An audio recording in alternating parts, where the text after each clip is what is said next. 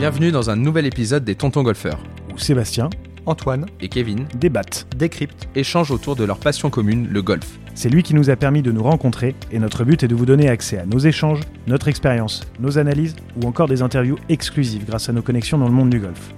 Alors que vous soyez en voiture ou à la maison, merci de votre attention et c'est parti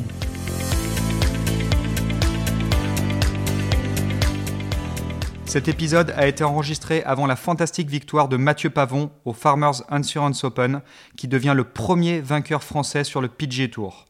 Nous le félicitons tous les trois, ainsi que son équipe, et espérons bientôt le recevoir dans les Tontons Golfeurs.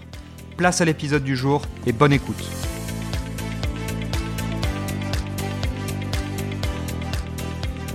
Bienvenue à toutes et à tous dans un nouvel épisode des Tontons Golfeurs, notre deuxième épisode avec un épisode très spécial aujourd'hui parce que nous accueillons monsieur Tom Vaillant. Bonjour Tom Vaillant. Bonjour euh, messieurs. Bonjour Tom. Bonjour Tom. Donc euh, nous sommes toujours tous les trois, les trois Tontons Golfeurs, Antoine Schwartz, Kevin Turlan et Sébastien Gros. Et donc c'est avec euh, voilà, grand honneur qu'on a la, petite pépite du golf français en ce moment, le, le, petit mec un peu bankable qui en plus, c'est voilà, est un ami de, nous trois. Donc, euh, Tom, tu es désormais joueur du Tour européen après déjà une, euh, bah, une carrière euh, professionnelle qui pourtant est très courte, puisque tu es passé pro en début d'année dernière, donc début 2022, 2023, pardon. Ta première année professionnelle était sur le Challenge Tour. Tu étais sur l'Alps Tour avant en tant qu'amateur. Donc, euh, petite présentation de notre part. Aujourd'hui, tu es 420e joueur mondial. Tu as fini ton, ta première année professionnelle à la 18e place euh, française, mais surtout à la 12e place du classement du Challenge Tour, qui t'a permis du coup d'accéder au, DP World Tour. Une saison à 16 cuts euh, passés sur 22, 3 top 3, dont 2 deuxième places, dont surtout la deuxième place à la finale, que beaucoup ont pu voir. ont pu voir. Un parcours très riche chez les jeunes, donc euh, en équipe de France Boys et Messieurs, avec je pense une apothéose au championnat du monde euh, amateur au golf national, avec une brillante sixième place euh, de l'équipe de France, même si bien évidemment on veut gagner à la maison, sixième d'un championnat du monde, ça a quand même de la valeur. J'aimerais que tu nous parles justement toi de comment est-ce que toi tu perçois ton parcours? Donc tu es de la région canoise, tu as commencé le golf tôt là-bas, et comment est-ce que tu analyses ton parcours et comment tu as vécu ce parcours du début de tes débuts à aujourd'hui euh, bah déjà, merci pour le résumé. Euh, ouais, c'est vrai que tout est allé un peu vite, surtout ces, ces derniers mois. Euh, je m'attendais pas à aller aussi vite sur, sur le DP World Tour, même si je m'entraîne pour. Mais c'est vrai qu'on a de la chance dans notre région déjà d'avoir beaucoup de gars qui jouent sur le tour et qui s'entraînent. Donc on peut un petit peu les côtoyer. Et ça, ça alimente ce rêve d'y être. Et donc, euh, je pense que ça pousse à s'entraîner plus dur tous les jours et essayer d'être euh, euh, en haut le plus vite possible. Et ouais, j'ai eu une carrière amateur plutôt, plutôt riche, entre guillemets. j'ai pu tout jouer, gagner pas mal sur le sol français. Et, et l'expérience à l'international, elle est venue en jouant des tournois pro que ce soit sur l'Apps Tour en tant qu'amateur ou même jouer des Win Tours, parce que bah, jouer avec des pros, c'est toujours euh, très enrichissant. Et pour moi, c'est la meilleure école. Et je pense que c'est ce qui a fait qu'en arrivant sur le Challenge Tour pour ma première année, je me suis vite senti, euh, entre guillemets, à ma place, parce que j'avais pas de surprise sur les gens que je côtoyais, ou en tout cas sur le, le travail que j'avais à faire pour, euh, pour essayer de, voilà, de tirer mon épingle du jeu et, et monter le plus vite possible. Pour, pour les gens qui ne le, savent pas, comment tu t'es retrouvé à jouer le Challenge Tour dès la première année en fait en tant que pro? Bah, Sur ma dernière année amateur, euh, j'avais prévu que 2022 soit ma dernière année amateur et j'ai eu la chance par, euh, par le biais de la fédération d'avoir quelques invitations sur l'Apps Tour. Mhm. Et sur cette année-là, j'ai pu, euh, j'ai pu jouer 15 tournois sur 18 ou 19, il me semble, et, et j'en ai gagné deux.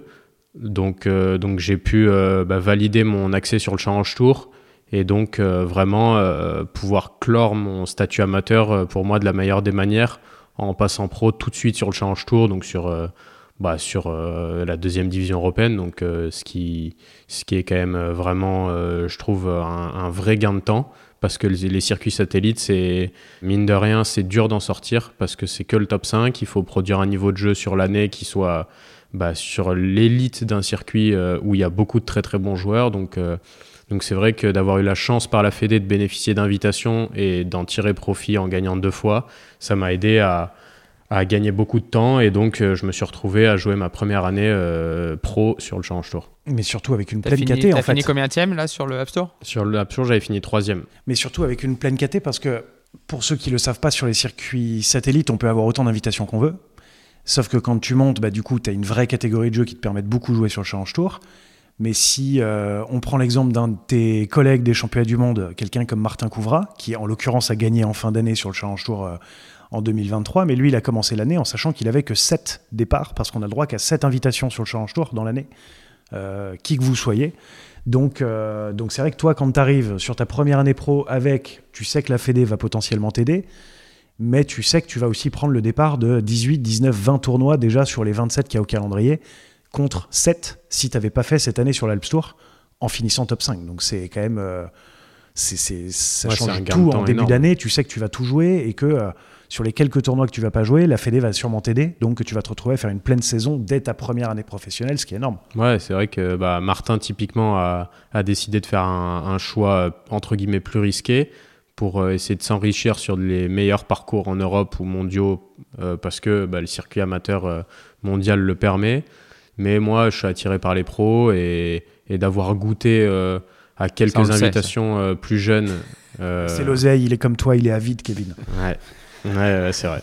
Et puis, euh, puis voilà, d'avoir goûté un peu à ce monde-là assez tôt, c'est vrai que bah, j'avais tout de suite envie de passer pro. Et donc, euh, donc pour moi, jouer le circuit amateur, c'était pas vraiment euh, utile parce que j'avais déjà fait le tour, j'avais joué tous les British Am, tous les gros tournois amateurs. Donc euh, bah, autant se lancer chez les pros. Ouais, et puis championnat du monde à Paris pour finir, c'est Ouais, bon, c'est bon, on y va. Quoi. Ouais, Ouais. je pouvais pas faire mieux.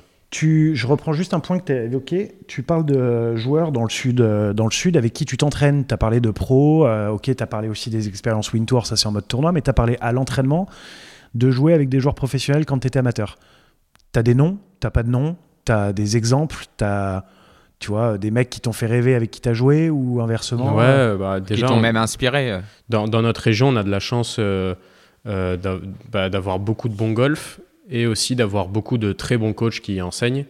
Euh, et et c'est vrai que donc ça, ça fait un, un mélange qui fait que beaucoup de joueurs euh, pros du tour euh, viennent. Et oui, j'ai eu la chance de, de jouer pas mal de fois jeune avec euh, Victor Dubuisson, qui est pour moi mon idole euh, dans le golf euh, français. Et j'ai fait des parties avec Nicolas Colsart ou, des gars comme Matt Pavon, Robin Roussel. Donc c'est vrai que c'est c'est des gars qui, qui voilà qui sont un peu plus vieux que moi et que je respecte pour leur carrière. Et, et c'est vrai que les côtoyer, ça, ça alimente un peu l'envie de bah, d'être en compétition avec eux toutes les semaines et pas juste de les voir à la télé. Ouais, et puis en plus, là, tu parles de mecs qui ont une Ryder Cup à la maison, donc. euh, Ouais, voilà. pas n'importe qui. Ouais.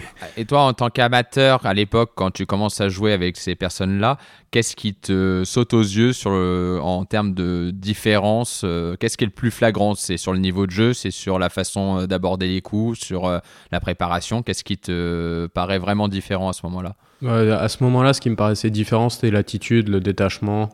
Euh, oui, chaque coup est, est vraiment euh, important, euh, mais euh, voilà, on, il faut pas, il faut pas faire le yo-yo entre guillemets d'émotions euh, sur le parcours si on fait un bon ou un mauvais coup. C'est un truc que je bosse encore, euh, où j'ai eu du mal euh, pendant longtemps, et ça a été un peu un déclic. Et moi, je marche par déclic, et ce déclic-là, il arrive au bon moment pour pour exploser un peu pour mes premières années entre guillemets pro. Mais c'est vrai que voilà, ce détachement au niveau de l'attitude, euh, la frappe de balle, moi ça, ça me choque pas. Après, est-ce que bah, euh, selon les qualités de chacun, on est plus ou moins impressionné par euh, ce que font les autres? Mais voilà, frappe de balle des gars ou le chipping ou toutes ces choses-là, moi purement dans le jeu, il y a rien qui m'impressionne. Mais c'est vrai que l'attitude, le détachement, ils prennent de la hauteur sur les situations et et après, c'est l'expérience aussi. Je me dis que c'est l'âge. C'est sûr que quand j'ai 16 ans et que je joue avec un Colsart euh, qui devait en avoir 40 avec euh, un Ryder Cup, 20 ans sur le tour, bah, forcément, on n'a pas la même euh, Nico, appréhension. si tu nous écoutes, non, tu n'as pas 45 ans en 2024. Je suis désolé, il n'y a plus de respect pour les anciens.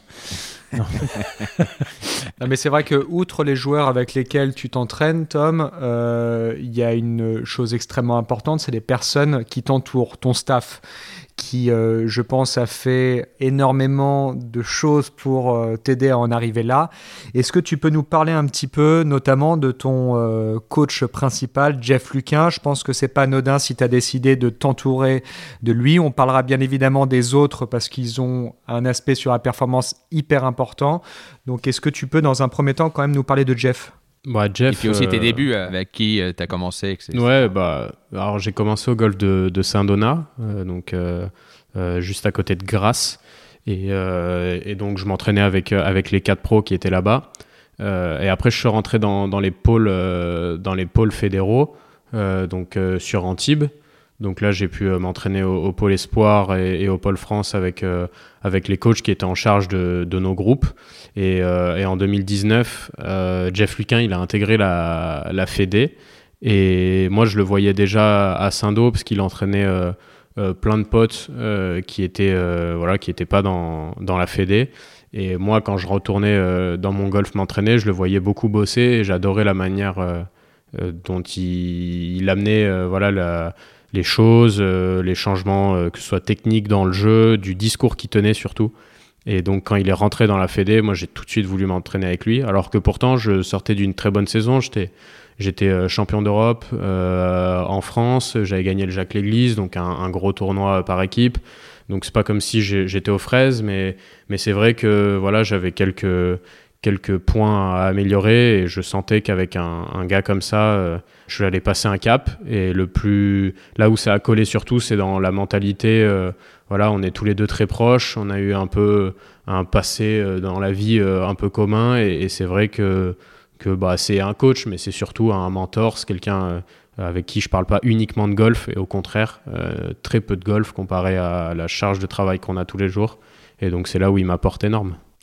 Comme tu disais aussi, il y a Jeff Luquin, euh, il y a également ton coach de putting, Jan Carlson. Ouais. Euh, il entraîne énormément de joueurs européens, même principalement que des joueurs européens, des joueurs français, notamment je pense à Mathieu Pavon, euh, je pense à Julien Guerrier, que je dise pas de bêtises également, Ouais, ou je me trompe. Exactement. Voilà.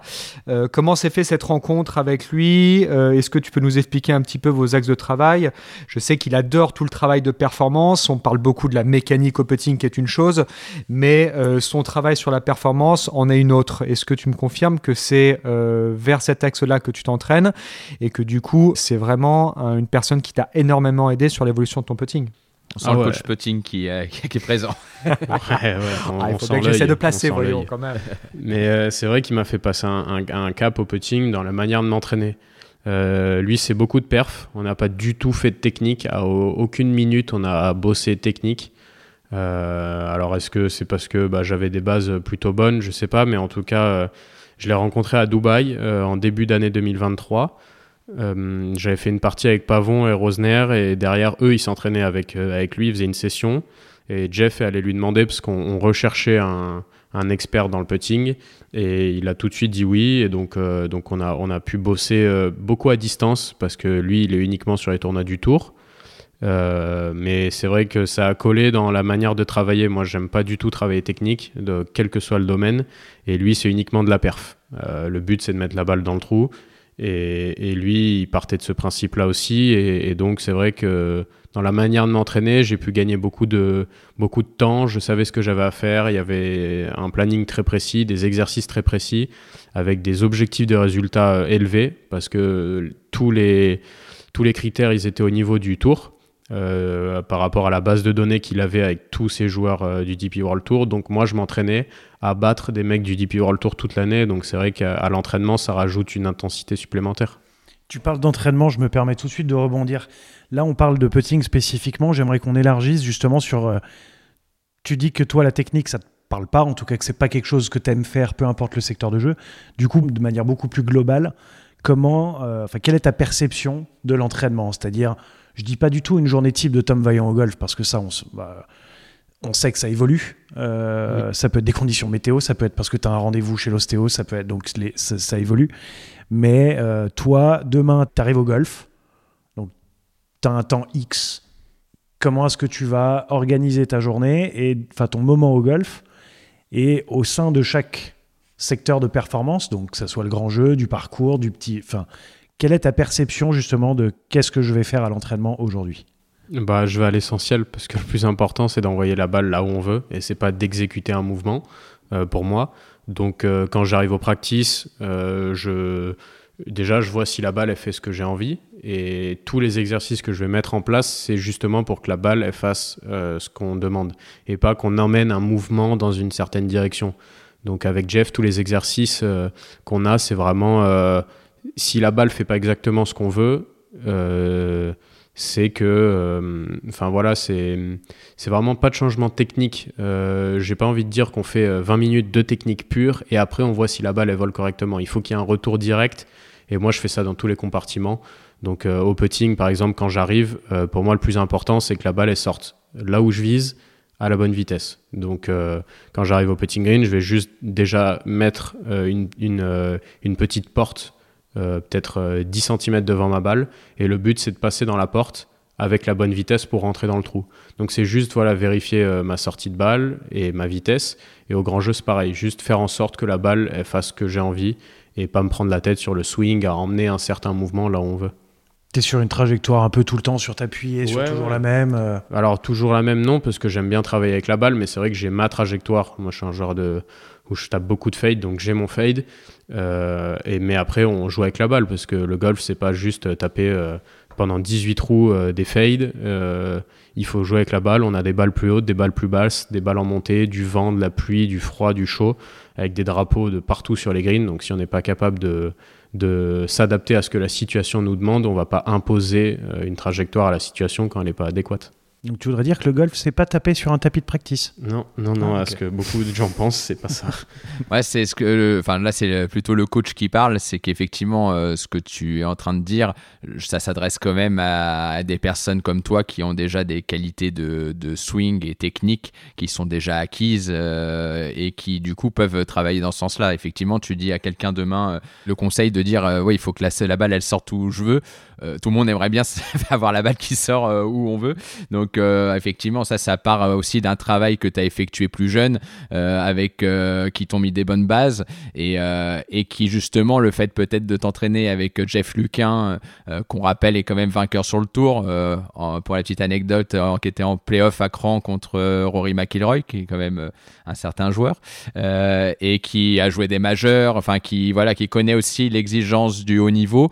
T'as peut-être permis de t'entraîner peut-être d'une façon différente comparé à l'ensemble des amateurs en France euh, qui aussi ont besoin d'avoir des acquis techniques plus importants par rapport à toi où tu en étais au moment où tu as commencé avec Jeff Ouais, peut-être. Euh, peut-être, bah, forcément, hein, quand on a techniquement euh, des bonnes bases, ça aide à envoyer la balle là où on souhaite. Mais je pense d'abord, c'est une conception de, de ce qu'on fait. Je pense que chacun, qu'importe les défauts techniques, ont, ou ont une trajectoire qui sort régulièrement plus ou moins la même, que ce soit un slice de 30 mètres, une balle à 5 mètres de haut ou un draw de 15 mètres.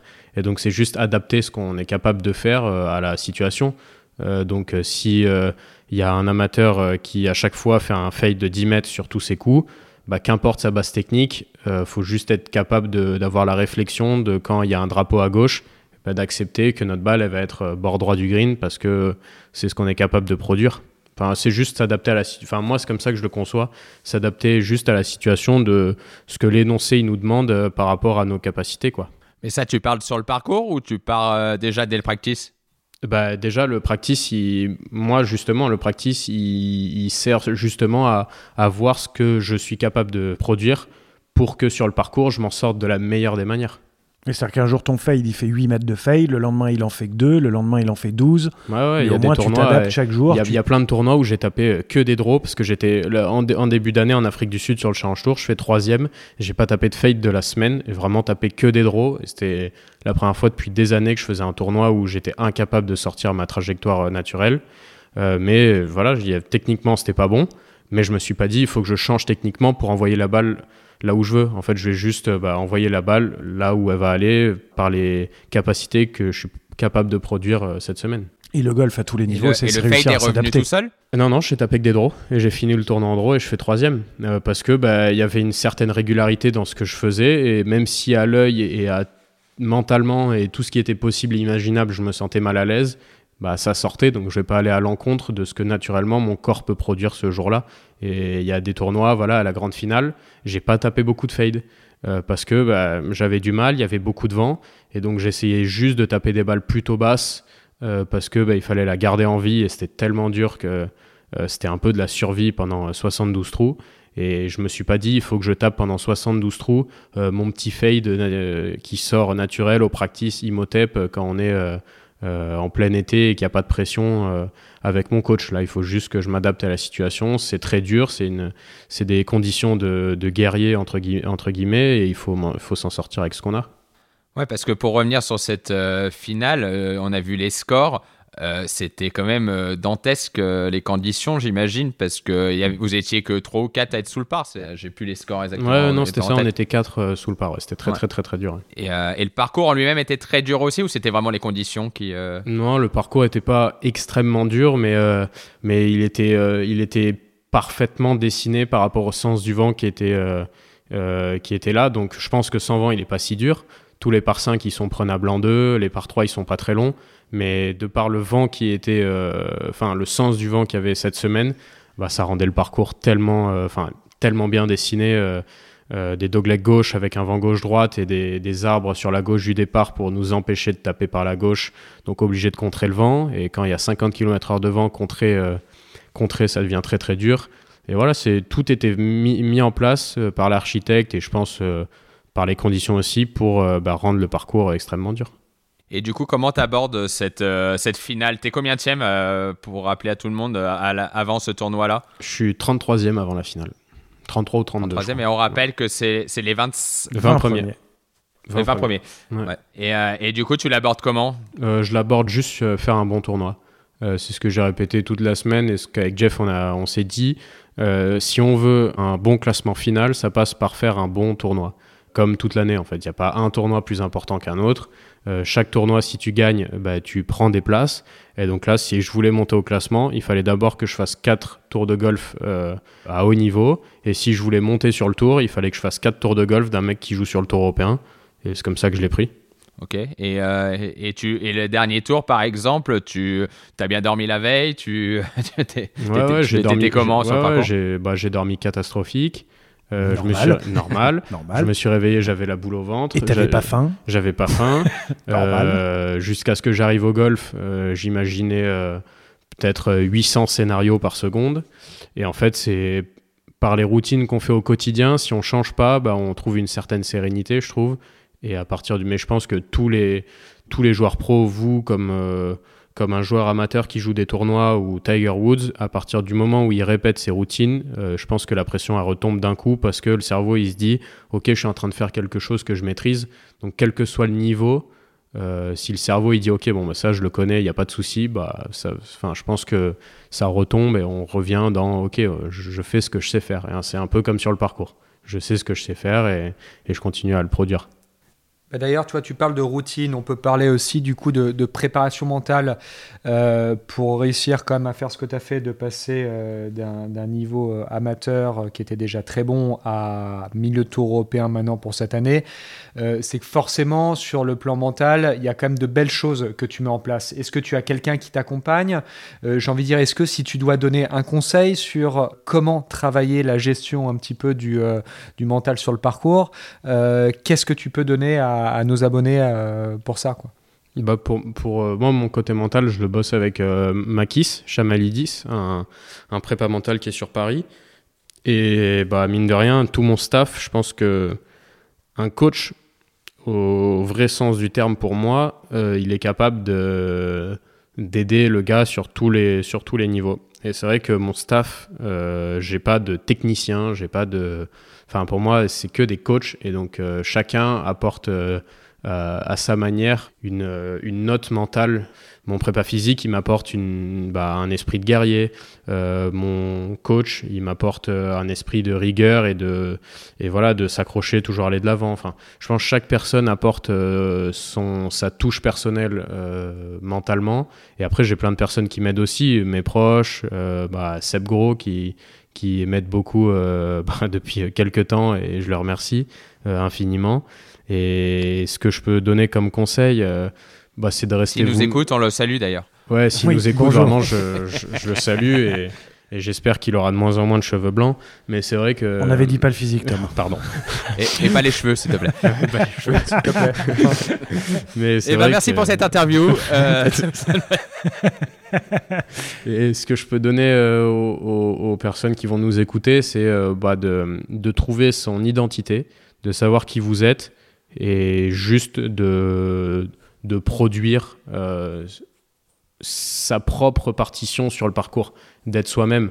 Il y a des gars qui vont, comme Dustin Johnson, qui vont montrer aucune émotion.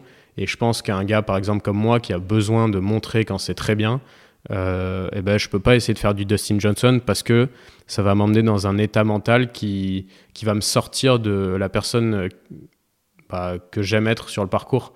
Euh, on est tous différents euh, et je pense que être soi-même sur le parcours, ça, ça amène une performance mentale et, c'est le plus important. Et puis re- respecter, mine de rien, bah, des, des critères. Et moi, j'en ai, j'en ai trois euh, qui sont primordiales sur le parcours et j'ai interdiction d'aller sur le parcours si je suis pas capable de les respecter. Et, et j'essaye de, voilà, clairement de, de les respecter tous les jours, que ce soit à l'entraînement ou, ou en tournoi. Et c'est quoi, du coup? Moi, à chaque fois que je vais sur le parcours, je me dis, et j'ai une petite feuille euh, dans mon carnet de parcours que je vois à tous les coups, du coup, euh, et c'est euh, se battre, s'accrocher et s'engager. Et euh, c'est les trois, c'est mes trois moteurs. euh, Ton petit mantra. quoi. ouais, voilà. Et c'est, euh, c'est à chaque coup, je le vois en ouvrant mon carnet de parcours, et je dois, euh, je dois absolument le respecter. Donc ça, c'est ton côté qui t'emmène sur le parcours dans la, dans la bonne direction, qui te, qui te ramène, qui, euh, qui te remotive quand t'en as besoin, parce ça, bah, il y a des coups de mou sur le parcours. De manière beaucoup plus globale, euh, tu vois, qu'est-ce qui t'anime dans tout ce que tu fais c'est un, un mot qui vient de toi, mais je sais aussi de qui ça vient. mais c'est que- quelle est l'essence qui brûle en toi Euh, Qu'est-ce qui fait qu'aujourd'hui, euh, Tom Vaillant, il est passé de je veux faire ce métier à je peux faire ce métier à je fais ce métier et euh, qui te fait te lever tous les matins Et vraiment, c'est ce mot qu'on adore tous les deux de qu'est-ce qui t'anime quoi? Qu'est-ce qu'il y a au fond de Tom Vaillant? Bah, je suis un passionné de sport déjà, donc l'accomplissement personnel et dans le sport, je trouve que c'est un sentiment incroyable. Mais c'est pas que dans le sport. Je trouve que même dans le monde entrepreneurial, quand on arrive à à créer euh, quelque chose et d'en donner de la valeur et d'inspirer des gens, moi c'est vraiment euh, un truc. euh, Enfin, ça, ça me ferait rêver de me dire. enfin que des gens viennent me voir et me disent bah mon fils il est passionné par vous il s'inspire de vous enfin je trouve que il n'y a pas plus belle récompense que des gens qui vous admirent et après il y a bah, chacun a son passif personnel et il y en a qui ont des revanches sur la vie à prendre ou ou bah, ont envie de prouver qu'ils c'est pas les fils d'eux ou ou euh, la fille d'eux et justement de montrer que c'est euh, une personne euh, comme une autre et qui peut réussir de son plein gré. Et donc donc chacun a son a son essence et et, je trouve que c'est bah sans ça, sans cette passion, sans, ce, sans cette volonté hors du commun, parce que bah, on fait des choses euh, bah, qui sont hors du commun, parce que sinon il y aurait, euh, euh, il y aurait 7 milliards de personnes qui pourraient faire ce qu'on fait. Bah, c'est ce qui, c'est ce qui, voilà, c'est sans ça, je pense qu'il n'y a aucune chance d'accomplir des grandes choses. Et donc d'accomplir des grandes choses. Est-ce qu'on n'arrive pas sur cette petite expression qui que moi j'adore que tu utilises, parce que les gens ne le prennent pas au sens propre du terme, mais tu parles souvent de vouloir marquer l'histoire de ce sport. Les gens voient marquer l'histoire, genre limite tu vas battre tous les records de Tiger, c'est comme ça qu'ils voient le truc. Donc ça me fait rire, moi je suis un très, je suis de temps en temps, je perds un peu de temps à regarder les commentaires, tu sais, sur les réseaux sociaux. C'est bien, au moins tu perds pour et, moi le temps. euh, et je limite, je lis pas les articles. Je suis désolé pour les personnes qui les écrivent, mais euh, c'est vrai que j'aime bien regarder les commentaires des mecs qui sont dans leur canapé, protégés par leur adresse IP. Et euh, tu me diras qu'on s'en fout un peu vu que c'est pas constructif et compagnie, mais moi j'aime bien parce que ça serait le même mec qui te raillerait si tu disais que ton ambition c'était juste de garder une fois la carte du Tour européen et prendre ta retraite après. Mais est-ce que tu pourrais nous expliquer, je dis pas une bonne fois pour toutes, parce qu'on te reposera la question, parce que de toute façon tu le dis depuis longtemps, et, euh, et en plus, bah, vu que nous on en a déjà parlé, je sais que tu as déjà marqué l'histoire de ton sport, mais ça c'est ce que les gens ne veulent pas entendre. Mais qu'est-ce que toi tu entends par marquer l'histoire de ton sport? Bah, moi, marquer l'histoire de mon sport, c'est juste euh, inscrire mon nom euh, dans des endroits. Juste laisser une trace, montrer qu'on a réussi à faire des choses que pas tout le monde peut le faire, justement. Et, mais ça commence par bah, juste gagner la coupe de son club euh, et on a notre nom sur cette coupe. Euh, marquer euh, marquer l'histoire, c'est aussi bah, bah, pour soi-même aussi montrer qu'on a réussi à accomplir des choses dans, dans la profession ou dans le domaine dont on donne corps et âme tous les jours. Et, moi, marquer l'histoire de mon sport, ça veut juste dire, pour moi, de, laisser une trace, que les gens ils se souviennent de, ce que j'ai pu faire. Et donc, donc, que ce soit gagner la compétition du quartier, euh, le championnat départemental, le championnat national, ou gagner, gagner sur le DP World Tour, ou gagner des majeurs, bah, ça veut dire, moi, ça me parle. justement ouais, de, laisser une trace, d'inscrire mon nom dans des cahiers, sur des coupes, ou en tout cas à des endroits où pas tout le monde y arrive parce que c'est super dur. Et, voilà, moi, c'est ça qui, qui m'anime, c'est juste de laisser une trace et que les gens euh, se souviennent de, même si, même si on ne se souvient pas, de personnellement savoir que j'ai accompli des choses incroyables. Et quelles sont les traces déjà que tu as laissées alors? Bah, euh, bah, Déjà, dans chaque compétition que j'ai pu gagner depuis tout petit, mais chacun, chacun d'entre nous, de chaque, euh, chaque petite compète qu'on a, gagné Il y en a qui te parlent, il y en a une ou deux qui te parlent un peu plus, qui te tiennent à cœur un peu plus. Ouais, la, bah, la Coupe Chippy 97. Ouais, c'est vrai que j'ai gagné euh, la, Coupe du Nougador et, et franchement c'est quand même incroyable.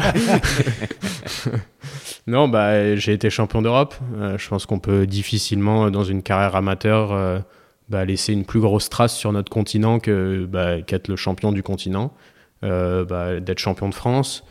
j'ai gagné sur l'App Tour en tant qu'amateur deux fois d'affilée en deux semaines back-to-back. Euh, c'est des choses, euh, voilà, mais ça veut pas dire euh, si quelqu'un le fait pas, ça veut pas dire qu'il aura pas marqué son histoire de son sport. En fait, c'est juste dire que moi, dans mon histoire de mon sport, j'aurais marqué ça et peut-être que je gagnerai deux majeurs et qu'on parlera de moi comme une légende, ou peut-être que je gagnerai pas de majeurs, mais pour moi, j'aurais écrit une page de, mon sport personnellement, quoi. Et tu as été champion de France en plus, tu as gagné le trophée. J'ai gagné le trophée Jean Garayal, c'est vrai, en, au ouais, Quand même, quand même. Vas-y Antoine, pardon. Et tu as gagné, et tu m'as pris 50 euros aussi il y a 3 ans. Ouais, mais tu avais super bien joué à Osgore. ça n'avait pas été télévisé. Et en plus, il en rajoute en plus. Mais j'ai marqué l'histoire de Kevin Turland en tout cas. Eh oui, exactement. C'est déjà pas mal. Hein. Non, mais tu vois, comme tu disais, c'est vraiment marquer l'histoire de son sport et je pense que ça va aussi parler à, beaucoup d'amateurs parce que, comme tu dis, c'est que, je veux dire, quelle que soit la compétition, que ce soit la Coupe du Chapeau ou que ce soit euh, un majeur, euh, marquer l'histoire n'a pas euh, de limite. Maintenant que tu as marqué l'histoire en tant qu'amateur sur le Apps Tour, sur le Challenge Tour, maintenant ça va être j'imagine, marquer l'histoire sur le Tour européen. Et si on parle un petit peu de tes débuts déjà, euh, il me semble qu'en pour cette nouvelle saison, tu as déjà fait deux tournois. Bon, je ne compte pas l'Open de France que tu as fait euh, cette année, mais début de saison, deux tournois faits avec un Miss Cut et un top 20 à l'île Maurice. Est-ce que tu euh, perçois déjà des différences entre les parcours que tu as joués sur le Challenge Tour et ces trois parcours déjà du Tour européen? Est-ce qu'il y a quelque chose qui te marque plus par rapport à d'autres? Bah, c'est vrai que bah là, euh, entre guillemets, euh, le sort a fait que j'ai quand même joué euh, trois parcours. Et deux de ces parcours-là, c'est quand même le Golf National et Leopard Creek. Donc je pense qu'on peut faire difficilement plus dur sur le Tour européen. Donc que Valderrama avec du vent et t'as fait les trois plus durs. Et donc donc c'est clair que pour le moment, j'ai l'impression que bah, sur l'App Tour ou sur le Challenge Tour, il y a des compartiments qui sont primordiaux pour s'en sortir, mais pas tous. Enfin, ou en tout cas, on n'a pas. Quels sont lesquels, si tu pouvais le, rapidement les citer? Bah, Sur l'App Store, il faut, euh, c'est ce qui m'a aidé, bah, c'est il faut être ultra performant au wedging, euh, parce qu'il y a, y a, beaucoup de coups de wedge. Euh, mettre en jeu, c'est pour moi, hein, j'ai trouvé que c'était pas la chose la plus compliquée, ou en tout cas qui punissait le plus quand on ratait. Et je trouve ça, c'est vraiment le mot, même sur le Challenge Tour, il y a des parcours qui étaient ultra durs, j'ai trouvé, mais sur la majorité, c'était pas, ça punit pas autant que sur le Tour européen. Et même par les positions de drapeau, là sur le Tour, euh, bah, il n'y a pas un drapeau qui était plus loin que 4 feet du bord. Enfin, pour moi, ça me paraît euh, euh, aberrant. Enfin, en termes de difficulté, enfin, je trouvais ça mais ultra dur. Mais je me suis dit, bah, tant mieux parce qu'au moins, ça montre qu'il va falloir être ultra discipliné et augmenter le niveau d'intensité sur la concentration et sur la rigueur dans chaque coup et dans chaque chaque calcul et manière de penser. Et donc, euh, donc ouais, moi, pour moi, la plus grosse différence, c'est vraiment le, comment le mauvais coup est puni. Et plus on monte de circuit, plus le mauvais coup il est puni sévèrement et il te fait reculer surtout au classement. Je pense que sur l'App Tour, un bogey il te fait pas perdre autant de place que sur le DP World Tour. Donc, euh, mais enfin moi j'ai, j'ai pas d'expérience dans ça, je peux pas, peux pas m'avancer euh, sur ça. C'est vrai que j'ai joué deux parcours monstrueux sur les trois que j'ai pu jouer. Donc bah, j'ai une image un peu peut-être un peu faussée parce que je connais pas tous les parcours et j'ai pas joué de parcours où ça s'est gagné à moins 25. Donc peut-être que quand ça le fera, je me dirai bon en fait il y a aussi des parcours faciles. Mais par exemple Seb a 1000 fois plus d'expérience, pour le moment 79 ou 80 fois plus de tournois que moi. Donc euh, c'est vrai que bah, il, peut en parler, moi je peux je suis pas légitime à en parler donc euh, donc voilà, j'ai juste envie de les découvrir euh, les uns après les autres et, et de voir ce qui, ce qui me manque, mais aussi surtout bah, de voir où je suis plus fort que les autres, parce qu'il y a forcément des, des choses où je suis plus fort que les autres. Et tu te sens comment à l'idée justement de jouer cette première année? Bah, c'est excitant et ce que, ce que m'a répété Jeff, et en fait il a complètement raison, il faut que je m'amuse. Euh, j'ai 22 ans, euh, je joue déjà sur le tour. Euh, voilà, il faut juste, faut juste kiffer et, et juste apprécier le fait d'être là, de, bah, de, de, clairement pouvoir vivre, vivre mon rêve. Et il y a tellement de, tellement de personnes qui travaillent dur pour que moi, c'est arrivé très vite et donc il faut, il faut que je profite un max. Euh, Tom, je voulais parler un petit peu des stats. Est-ce que tu es quelqu'un qui les regarde énormément? Est-ce que tu t'appuies sur ça? Euh, Ça ne t'intéresse absolument pas Parce que tu vois, par exemple, je suis devant les, stats et, euh, et, je regarde notamment bon, bah, le vainqueur de, de l'Arrest to Dubai l'année dernière, un, certain Rory McIlroy. Je sais pas si ça vous McIlroy. McIlroy, excusez-moi. Voilà, McIlroy, c'est un anglais. Islandais. bon, il fait quand même une saison exceptionnelle. si je regarde un petit peu les, les extrêmes, on voit que son, sur driving accuracy, euh, donc sur le nombre de fairways qu'il touche, il a touché euh, à peine la moitié des fairways. Euh, tu vois, 51,51% des fairways touchés, ce qui le place à la 156e place du classement. Et à côté de ça, la moyenne de ses putts par tour est de 27,83 euh, et il est premier à ce niveau-là.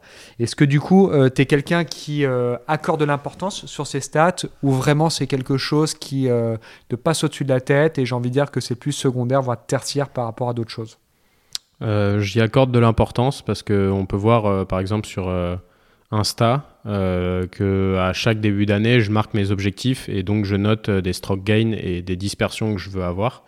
Euh, je m'appuie un, petit peu dessus. Euh, par exemple, là, cette année, pour fixer mes objectifs de 2024 dans le jeu et pas dans le résultat, euh, ben, je suis allé regarder les, mecs sur le tour et j'ai pris le premier, le 50e, le 75e et le 100e, il me semble. Et j'ai noté toutes les stats de ces gars et pour avoir un peu une petite comparaison. Mais je trouve que les stats, mine de rien, euh, c'est bien, il faut, il faut regarder parce que ça donne euh, du concret à ce qu'on pense. Euh, mais des fois, il y a des choses qui sont un peu faussées. sur les stats, ils vont prendre un chip de 20 mètres du rough qui finit à 5 mètres. Sauf qu'il ne sait pas que le rough, il était short side, que le drapeau, il était à 3 mètres du bord, qu'il y avait vent avec, grain avec et que c'était en descente. et donc, un chip à 5 mètres, c'est un chip exceptionnel. Sauf que statistiquement, ça peut te mettre moins 0,20 de coups perdus par rapport au champ. Donc il faut tout prendre avec des pincettes. Euh, moi, je prends toujours, euh, je prime d'abord le ressenti. Euh, mais c'est vrai qu'il faut avoir des, chiffres parce qu'un mec qui dit ah, je rate que à droite et après tu vois sur les stats que 80% de ses coups ils sont à gauche, bah, ça fait une prise de conscience aussi. Bien sûr. Sur les, les, stats, du coup, toi, où tu voyais que tu as, as, besoin de faire encore. Enfin, là, en l'occurrence, tu as joué que deux, deux tournois euh, sur le tour. Mm. Euh, mais si on résume sur le challenge tour, euh, sur quoi tu as rempli tes objectifs entre guillemets de stats et qu'est-ce qui entre guillemets quel compartiment de jeu était a été le moins bon on va dire sur ta saison 2023 Bah je m'étais fixé des objectifs quand même très très hauts. je les avais mis sur Insta, je peux les retrouver dans mes notes, mais, mais c'est vrai que j'avais fixé des objectifs très hauts et mine de rien, bah, dans le dans le contenu, par exemple sur la moyenne de score, sur le nombre de points marqués sur l'année. Il y a plein de choses où j'avais, bah, du coup, euh, entre guillemets, pas rempli mon contrat. Enfin, je n'avais pas atteint mes objectifs. On les, a, on les, a, devant nous, là, actuellement. Et euh, euh rempli pas mal, quand même. J'en ai rempli pas mal sur les stroke gain, euh, il me semble. Sur, sur, les, sur le driving, sur le stroke gain driving, moi, ça a toujours été un point où, c'est où j'ai pas toujours été aussi performant que maintenant. Et donc euh, j'essaye de tous les ans d'élever mon niveau de driving parce que c'est c'est important. Parce que de par ma qualité de, fairing si j'arrive à prendre les fairways euh, du mieux possible et le plus loin possible bah, je vais tirer mon épingle du jeu. Et donc ouais j'ai toujours mis des objectifs en stroke gain et en dispersion. Et j'essaye de, de m'y tenir. Mais, mais sur, le, sur le Challenge Tour, j'ai eu un changement d'équipementier aussi qui a été peu qui m'a un peu dérangé sur le début de saison, notamment sur les wedges. Donc le chipping, ça a été un peu plus délicat. Euh, qui n'était pas au niveau de ce que j'ai toujours produit. Mais après, c'est toujours pareil, je, monte coup sur coup de circuit. Et donc, bah, le niveau d'exigence est différent. Et donc, peut-être que ce que je pense un excellent chip euh, sur un tournoi amateur ou euh, sur l'Apps Tour qui finit à 3 pieds, peut-être que sur le Challenge Tour il finit à 4 pieds et demi et sur le Tour européen il finira à 6 pieds et donc à 3 pieds ce sera dedans et à 6 pieds ce sera plus qu'une fois sur deux. Donc euh, c'est plein de petites choses qu'il faut prendre en compte et avec l'expérience et avec des gens d'expérience autour de moi, dont mon staff, ils vont pouvoir m'aiguiller et me mettre un peu la tête sur les épaules euh, sur ça. Mais d'ailleurs, ça a toujours été un petit problème, hein, malgré tout. Euh, enfin, moi, pour avoir joué surtout de la troisième division, j'ai vu des personnes partir de la troisième division, euh, en revenir, euh, partir du Tour européen alors qu'ils étaient montés l'année d'avant. et c'est vrai que je trouve que entre les différents circuits, comme tu le dis, il y a des exigences qui sont vraiment différentes. Et du coup, bah, parfois, ça colle pas forcément euh, avec ceux qui montent euh, d'une division à une autre. Bah, ils n'ont pas forcément les atouts qui sont nécessaires pour le niveau euh, d'au-dessus, alors qu'ils ont survolé. Alors, je cite pas du tout notre ami Antoine Schwartz, par exemple, qui l'a vécu, qui a été monté deux fois par le Pro Golf Tour. Non, une seule fois. Une seule fois. Ça se voit que tu es mon meilleur ami, donc j'apprécie que tu connaisses ma vie, c'est très gentil. oui, je te, vois gagner tout le temps, c'est pour ça. Oui, ouais, bien sûr, bien sûr. On en reparlera plus tard. Mais euh, c'est vrai que toi, tu avais, comme disait euh, Tom, euh, le petit jeu wedging et putting qui était très très développé. Et c'est vrai que sur le Challenge Tour, as été plus, ça a été plus difficile pour toi sur les mises en jeu, par exemple. C'était quoi ton ressenti par rapport aux différents niveaux de circuit? Non, complètement. De toute façon, les, le petit jeu a toujours été un point fort euh, chez moi, c'est certain. Euh, c'est vrai que lorsque j'ai gagné lors du mérite du Pro Golf Tour, euh, j'avais un driving qui était présent, qui normalement est mon point faible, et c'était devenu un point fort. Et quand je suis passé sur Challenge Tour, bon, certes, j'ai voulu faire certains changements. Mon point faible, qui était le driving, est du coup devenu moins bon que ce qu'il n'était, et du coup, le petit jeu a pris un coup. Ce qui fait que ça, ça a été un petit peu la dégringolade. Euh, le driving, je veux dire, c'est quand même le premier coup que tu vas balancer depuis le départ. Donc, si tu pas capable de le mettre sur le fairway, euh, ça cause quelques soucis. Mais ouais, je trouve que sur les circuits satellites, comme le disait Tom, c'est quand même une très bonne école pour t'apprendre à wedger, t'apprendre à chipper, t'apprendre à putter et t'apprendre à scorer bas. Et ça, c'est quand même indispensable. Derrière, on passe une autre étape sur les, tournois du Change Tour où les parcours commencent à être un petit peu plus longs, un petit peu mieux plus préparé. Et ensuite, derrière, sur le tour, on est sur euh, l'apogée de la difficulté des parcours. Parce que moi, je le voyais dans l'autre sens, justement. Je me disais, est-ce que les circuits euh, préparent bien au circuit supérieur tu vois? Est-ce que le, le Tour ou le Pro Golf Tour euh, ont des parcours à proposer qui, qui en fait, euh, t'entraînent suffisamment pour être performant sur le Challenge Tour. Et est-ce que la même chose, est-ce que sur le Challenge Tour, tu joues des parcours toute l'année qui te préparent vraiment pour le DP World? Là, on peut te demander à Seb, qui a joué pour le coup les trois, euh, bah, un peu plus longtemps que, que, que, Tom sur le Tour. Toi qui as joué les trois, est-ce que tu penses que c'est des bonnes écoles ou c'est vraiment des choses qui sont quand même différentes et c'est pour ça qu'il y a des personnes qui se font des désillusions l'année d'après? Ouais, je pense que, je pense que les, circuits sont différents. Après, euh, bah, j'ai la chance de, de, devoir vraiment réfléchir à quand est-ce que j'ai joué un tournoi de l'Alps Tour, parce que c'était il y a quand même très longtemps, donc j'ai plus beaucoup de souvenirs là-dessus. J'avais, comme Tom, un souvenir de d'un driving qui était vraiment pas très euh, vraiment pas très exigeant et c'était un espèce de concours de wedging et de putting et tu pouvais te permettre d'être aussi agressif que tu voulais et sauf que comme il le disait très justement plus tu montes dans les circuits plus le coup moyen ou le coup pas le coup moyen mal réfléchi ou juste le mauvais coup, il va être beaucoup plus pénalisé. Ça va soit être par la qualité des parcours, soit par les positions de drapeau, soit simplement par la préparation des parcours. Euh, mais oui, effectivement, euh, quelqu'un qui joue très très bien sur le Tour ne va pas forcément très très bien jouer sur le Challenge Tour, et quelqu'un qui joue très très bien sur le Challenge Tour, plus les parcours évoluent sur le Challenge Tour, plus les mecs se mettent à bien jouer sur le Tour européen. On voit de plus en plus de mecs qui jouent sur le, tour, sur le Challenge Tour qui gagnent pas sur le Challenge Tour pendant deux ans en jouant très bien sur le Challenge Tour et l'année d'après sur le Tour européen, il gagne. Donc je pense que c'est quand même qu'au bout d'un moment, les meilleurs, en tout cas sur le Challenge Tour, finissent pour pouvoir monter à développer un niveau de jeu qui est celui qui est réclamé sur le Tour européen.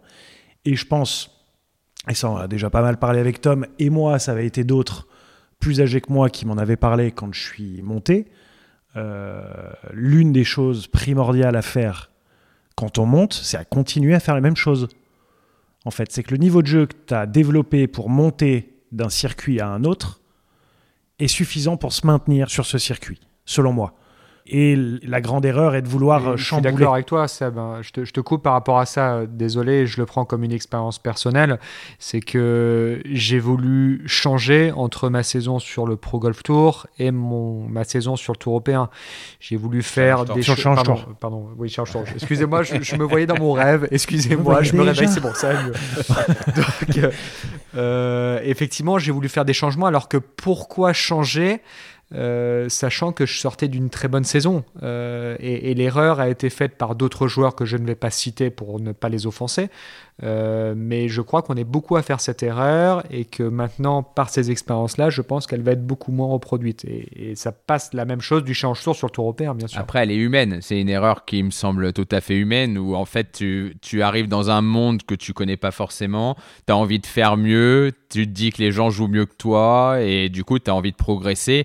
Et effectivement, avec le recul, c'est pas forcément ce qu'il faut faire. Et des joueurs le disent et, souvent ceux qui ont fait l'expérience comme toi euh, le disent après. Mais je, c'est légitime, ça part pas d'une mauvaise euh, intention. Tu avais envie de faire mieux, tu avais envie de progresser. Donc faut pas non plus s'en vouloir là-dessus. Mais effectivement, ah euh, tu peux pas avec le recul, tu ferais peut-être différemment. tu peux pas en vouloir à quelqu'un qui jouait sur l'Alps Tour ou dans le monde amateur, qui deux ans après, comme Tom, se retrouve sur le Tour européen et qui passe de jouer avec des amateurs qui font une mauvaise journée, qui font 84, et un an et demi après, tu es au practice avec Louis Oosthuizen. Donc tu peux quand même à un moment, tout d'un coup, tout va tellement vite, te dire euh, attends mais est-ce que qu'est-ce que je fous là euh, attends mais le mec il est beaucoup plus fort que moi. Et c'est un truc que j'ai adoré dans ce que disait Céline Boutier quand elle disait qu'elle jouait avec euh, une nana comme comme Nelly Corda. Elle disait moi je trouve qu'elle swing incroyable qu'elle joue trop bien. Et quand je joue avec elle j'ai presque un peu je le prenais comme ça, un peu le syndrome de l'imposteur, et sauf qu'au bout d'un moment, elle se... mais en fait, c'est le truc, c'est que je peux la battre, et en fait, je vais même la battre souvent si je joue à mon meilleur niveau. Donc c'est aussi, c'est vraiment ça, c'est ce, ce que disait Tom tout à l'heure sur euh, se connaître, trouver son mode de fonctionnement et aller à fond là-dedans, parce qu'en fait, c'est en étant le plus performant pour soi qu'on va finir par battre les autres. On fait le, on fait le rapprochement aux autres après, après avoir nous coché nos cases à partir du moment là où tu joues, comme tu l'as dit, à la finale, à partir du moment là où tu fais 4 bons tours, tu vas être en position. Si tu fais 4 tours exceptionnels, enfin de très haut niveau, il y a forcément pas beaucoup de mecs qui vont te battre parce que bah ce circuit, tu l'as joué pendant un an, tu as joué avec tous les mecs, et puis bah tu sais que si tu joues plus 4 tours complets, tu sais que tu es devant en fait. Et là, cette année, tu as, un nouveau cadre, tu as un cadre, ça se passe comment là? Ouais, ouais j'ai un, un, caddie et justement, bah, pour rester dans moi, mon état d'esprit et ma manière de faire, j'ai pris un, j'ai pris un caddie qui a intervenu beaucoup avec moi dans les équipes de France. Euh, Yann Vandal, qui est le caddie euh, la, en grande partie de la carrière avec Julien Ken, qui a gagné deux fois avec lui, qui a cadayé Ben Hébert sur ses plus grosses saisons sur le tour, qui a cadayé Dubuisson, qui a cadayé Christian Sévère. Donc j'ai énormément de chance de l'avoir parce qu'il m'apporte beaucoup d'expérience dans les résas dans les petits bons plans à avoir en tournoi pour se sentir mieux, pour euh, rencontrer sur mes premiers tournois, il m'a fait rencontrer les personnes importantes du tour euh, pour qu'ils sachent qui je suis et moi vice versa savoir qui ils sont pour euh, pour pas être dans l'inconnu. il a essayé de m'organiser des petites parties de roco sympas avec avec des mecs comme Manacero enfin c'est c'est pour moi c'est c'est des idoles donc donc c'est vrai que il m'apporte beaucoup. En fait, le manque d'expérience que j'ai et la différence d'âge qu'on a, ben, justement, ça, ça, moi, ça me pousse à être plus mature, à être euh, tout de suite euh, bah, plus prêt et, ne pas être surpris par, euh, par l'environnement. Ouais, il te fait gagner aussi du temps, quoi. Sur, ah, il fait gagner énormément de temps. Et puis en plus, on n'a pas eu à, à s'adapter, à travailler ensemble parce que. Euh, Vous connaissez depuis un moment. On se connaît. Il a intervenu dans les équipes de France quand j'étais en, en, U18. Donc, donc ça fait déjà un petit moment qu'il me côtoie. Cette année, il, il m'a cadayé sur 4-5 tournois. Et, donc, euh, bah, je lui ai dit, est-ce que ça te tente de repartir sur le tour? Parce qu'il avait arrêté euh, il, juste, il faisait des petites interventions par-ci par-là et il m'a dit, bah, évidemment, euh, je, suis, je suis partant et donc, bah, justement, il y a des repères et c'est le plus important. Trop bien. Et, et, Jeff aussi vient sur les tournois de temps en temps? Ouais, Jeff vient aussi avec moi de temps en temps et j'ai de la chance de, j'ai de la chance de l'avoir. Et, et c'est vrai que c'est un, un, gros gain de temps. Euh, parce que bah, il va venir avec moi sur une dizaine de tournois Ça, c'est top. Et m'apporter l'expérience parce qu'il connaît aussi tous les gars. Il sait euh, l'environnement, il connaît du monde, il est respecté. Et c'est vrai que ça, ça m'aide aussi dans, dans la structuration euh, à, l'entraînement et de ne pas être surpris par l'environnement encore. Et avec ce staff autour, autour de toi, toi, là, aujourd'hui, donc maintenant membre du Tour européen, mais tu te sens suffisamment armé déjà pour l'étape qui arrive, pour aller plus haut? Et si oui, parce que je pense quand même que la réponse est oui, euh, il est où le plafond pour toi? Bah, Moi, je me fixe pas de limite. C'est vrai que je pensais pas que ça allait aller aussi vite. Mais en réalité, je pense que quand on est tout gamin, on rêve des choses, mais c'est quand on les accomplit qu'on se dit euh, Waouh, putain, je pensais pas que ça allait arriver. Et, c'est vrai que bah, je me dis, euh, en fait, j'étais amateur, je me suis dit Bon, bah, j'aimerais bien jouer chez les pros. première année chez les pros, je monte tout de suite. J'arrive sur le Challenge Tour, je me dis Bon, bah, j'aimerais bien. Bah, valider ma place euh, dans ce monde-là et, peut-être euh, bah, monter sur le tour et boum, je monte.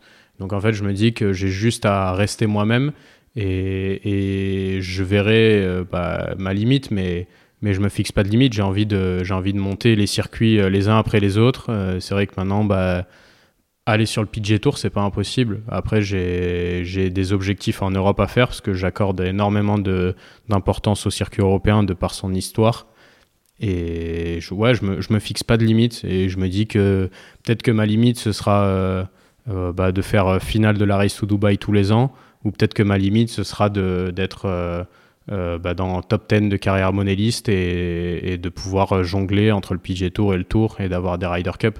Donc j'en sais rien et en fait le but, enfin moi je me dis le but c'est de pas savoir, je sais pas, en ayant comme objectif de carrière de vouloir marquer l'histoire de mon sport, bah justement c'est complètement flou sur euh, les résultats que je vais avoir et je vais rester dans la même perspective de carrière parce que euh, je me donne pas de limites et je veux, veux pas me fixer d'objectifs très précis ou de plafond. Faire de ton mieux et voir tous les rêves que tu coches, quoi. Ouais, ça. Et si faire du Tom Vaillant, ça m'amène à gagner un majeur, euh, tant mieux. Et si faire du Tom Vaillant, ça m'amène à juste. Enfin, juste, non, parce que c'est exceptionnel déjà, mais faire 15 races to Dubai, bon, bah, tant mieux. Et si c'est de faire 5 races to Dubai, bah, tant mieux, mais j'aurais quand même euh, fait euh, du Tom Vaillant et c'est en essayant de faire soi-même du mieux possible qu'on voit où est sa limite. Bah écoute, de toute façon, euh, nous, on, te souhaite le meilleur, en tout cas, nous trois, et on croit en toi. Donc, on avait, pour finir, deux petites questions qu'on voulait te poser, à moins que Seb ou Antoine, vous ayez quelque chose à dire en plus, mais je pense qu'on a bien euh, déjà euh, poncé euh, notre petit homme. non, moi je voulais juste dire que je trouvais que tu étais quelqu'un d'extrêmement mature, Tom. T'as beau être jeune, mais les résultats que tu réussis à faire comme en très peu de temps ben, je trouve ça assez, euh, assez dingue. Et, c'est vrai que la fédération euh, a fait beaucoup pour ça. Elle aide beaucoup le monde amateur depuis plusieurs années parce que ça devient une de ses priorités. Il y a beaucoup, euh, beaucoup d'investissements, que ce soit l'investissement humain et l'investissement financier. Donc euh, je trouve que la fédération sur ce coup-là fait quand même du très bon travail. Je voulais quand même souligner ça parce que je pense que Tom, si tu arrives là où tu arrives maintenant, bien évidemment c'est par ta, la personne que tu es, par ton travail, par ton sérieux. Mais si la fédération euh, n'était pas aussi investie, on, tu aurais peut-être pas pu jouer autant de tournois amateurs, tu n'aurais pas pu être aussi bien bah, préparé. Euh, sans eux, sans, la fédé, je serais pas là, ça c'est sûr. et, et quand même dire aux licenciés qui payent une licence aussi chère pour la saison de Tom Vaillant quand même. Bah, euh, donc, euh, il faut surtout qu'il y ait plus de licenciés pour qu'ils payent plus de choses. Ah l'argent, encore toujours. Ah, ils augmentent tous les ans, tous les ans. Qu'est-ce que moi j'aurais juste une dernière petite question. Euh, il y a beaucoup de personnes différentes qui nous écoutent, des profils différents. Qu'est-ce que tu donnerais comme conseil à un amateur ou un jeune pro, mais en tout cas qui ont vraiment comme volonté bah, de faire à leur sauce, mais de suivre le parcours de Tom Vaillant pour pouvoir effectivement potentiellement faire leur, euh, leur métier euh, bah, Je pense déjà euh, apprendre à se connaître, c'est le plus important, savoir qui on est, pouvoir, pouvoir exécuter quelque chose de régulier et l'amener à sa manière au plus haut niveau qu'on puisse avoir.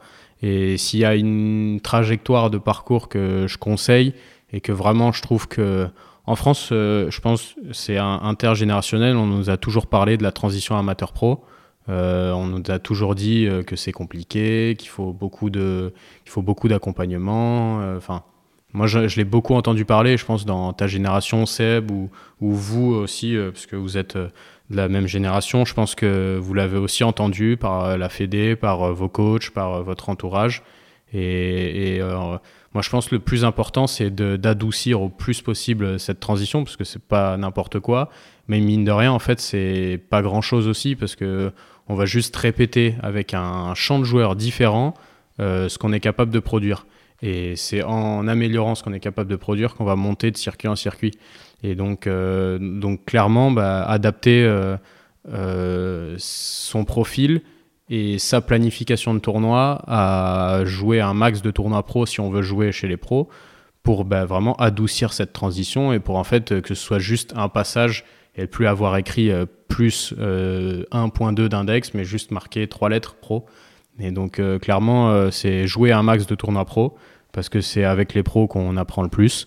Euh, pouvoir euh, se confronter à, qu'importe le niveau, mais clairement jouer avec, euh, avec des, des, mecs qui, qui, en, qui en font leur métier, avec l'intensité, à jouer, à imaginer que là c'est pour de l'argent, même si on a un amateur, bah, maintenant on peut en toucher. Donc sur les win tours, sur les apps tours, bah, jouer avec les pros un maximum possible. et clairement se mesurer à ça semaine après semaine, mettre en place des routines parce que c'est clair qu'on n'aura pas la même appréhension et on peut changer de routine quand on joue euh, deux grands prix plus ou moins dans sa région ou bah, déjà euh, jouer, euh, je sais pas, dès février, grand, enfin Win Tour de Barbarou, Win Tour de Royal Mougin par exemple. donc c'est clair que ça, ça, ça change. Tom Vaillant quand il nous fait de la pub. Et... mais non, mais voilà, c'est jouer chez les pros, essayer de, de clairement de, bah, d'être comme un poisson dans l'eau dans ce monde-là parce que bah, si c'est notre objectif, c'est là où il faut, euh, faut performer à la fin. Ok. Bah écoute, super. Et puis euh, pour le petit mot de la fin, euh, est-ce que bon, ça, ça peut être considéré un petit peu comme le tis, mais en gros, de façon générale, si tu. Bah, je pense qu'il a plutôt bien résumé les deux questions en soi, je sais pas ce que vous en pensez, mais en gros, on voulait un petit peu le bilan de cet épisode. Je pense que tu l'as bien redit, c'est déjà de, se connaître soi-même, que ça, c'est vachement important pour être un, bon golfeur et même un bon humain de façon générale. Et puis un et si on peut peut-être ajouter un petit tips, euh, un petit tips, euh, quel que soit, que ce soit dans l'entraînement ou sur le parcours pour être plus performant. Voilà, pour être plus performant, ça serait quoi ton petit tips bah, euh, pour la pour l'année 2024 pour les pour les joueurs amateurs Ça serait quoi le petit tips que tu pourrais leur donner? Bah, Entraînez-vous de la manière dont vous voulez être sur le parcours.